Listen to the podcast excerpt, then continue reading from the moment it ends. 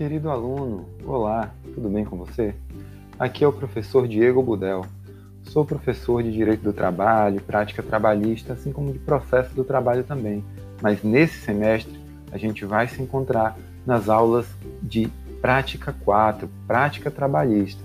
Serei seu professor de Prática Trabalhista e vou conduzi-lo nessa disciplina para que você tenha a melhor experiência e o máximo de aprendizado no que tange à prática trabalhista, a elaboração de peças processuais e a realização de audiências trabalhistas também.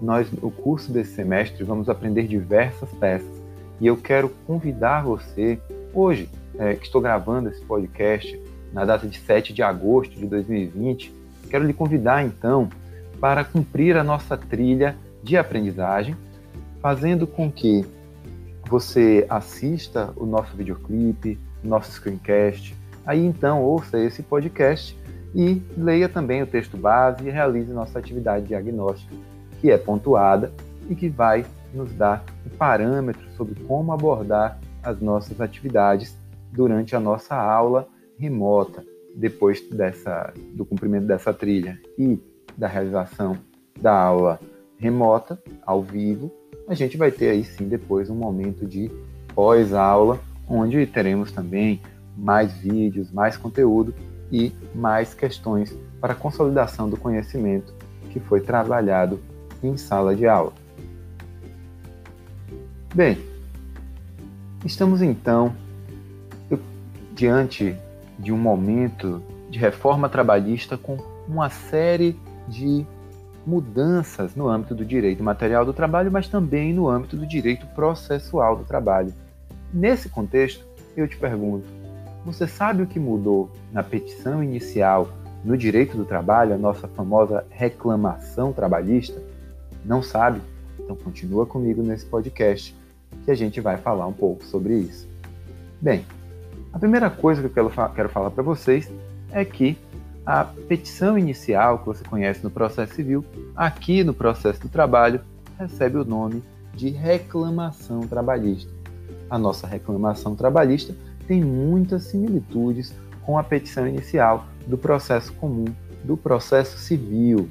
Mas, para fazer uma reclamação trabalhista, não são exigidos tantos formalismos, ou seja, tantos requisitos minuciosos como ocorre no âmbito do processo civil, até mesmo em razão do jus postulante na esfera trabalhista.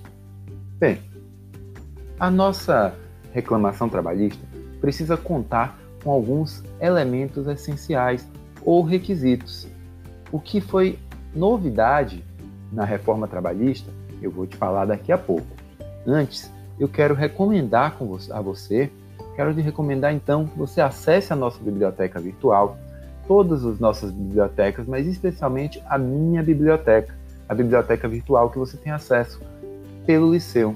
Lá você vai encontrar um livro de prática trabalhista da editora Saraiva, dos professores Douglas Caetano e Fagner Sandes. Esse livro sobre prática trabalhista vai nos apresentar um pouco de material teórico e prático para trabalharmos em nossas aulas.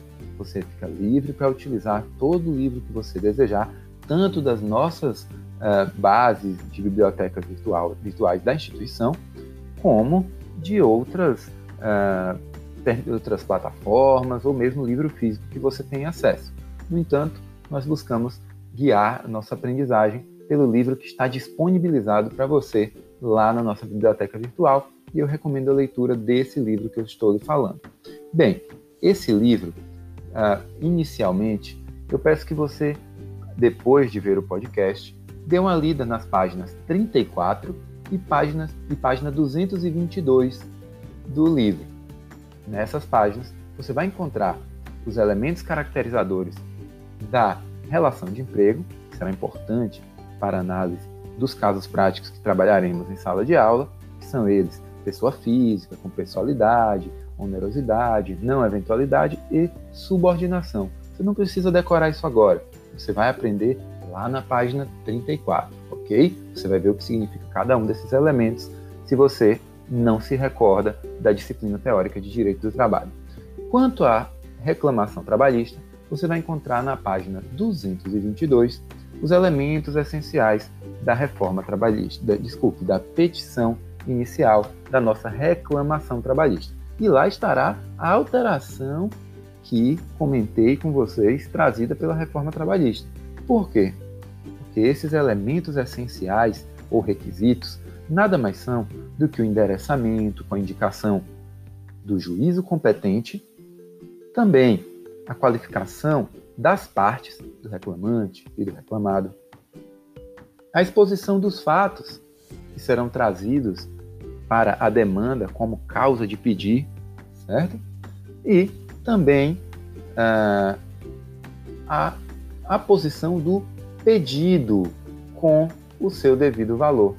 Veja que é aí que está a modificação da reforma trabalhista, porque é imprescindível em qualquer rito, depois da reforma trabalhista de 2017, que você especifique o valor de cada pedido. Vamos falar mais sobre isso na nossa aula remota, ao vivo, e eu conto com você lá para discutirmos sobre esse, essa modificação no elemento do pedido e também sobre os demais elementos essenciais, que não terminam aí, pois a gente vai encontrar também na CLT a necessidade de a posição da data e da assinatura do reclamante. Então é preciso colocar na reclamação trabalhista o endereçamento, qualificação, os fatos, o valor da causa, a data e assinatura do reclamante, mas não podemos esquecer de fazer o pedido. E esse pedido vai precisar ser uh, líquido, que isso quer dizer que ele precisa contar com o seu devido valor. Pois bem, nessa aula então, nós vamos falar sobre a reclamação trabalhista. É importante que você saiba que na nossa primeira aula vamos também apresentar a disciplina, sua ementa, seu projeto pedagógico para que você possa se planejar e traçar todo o seu cronograma de estudos no decorrer do nosso semestre.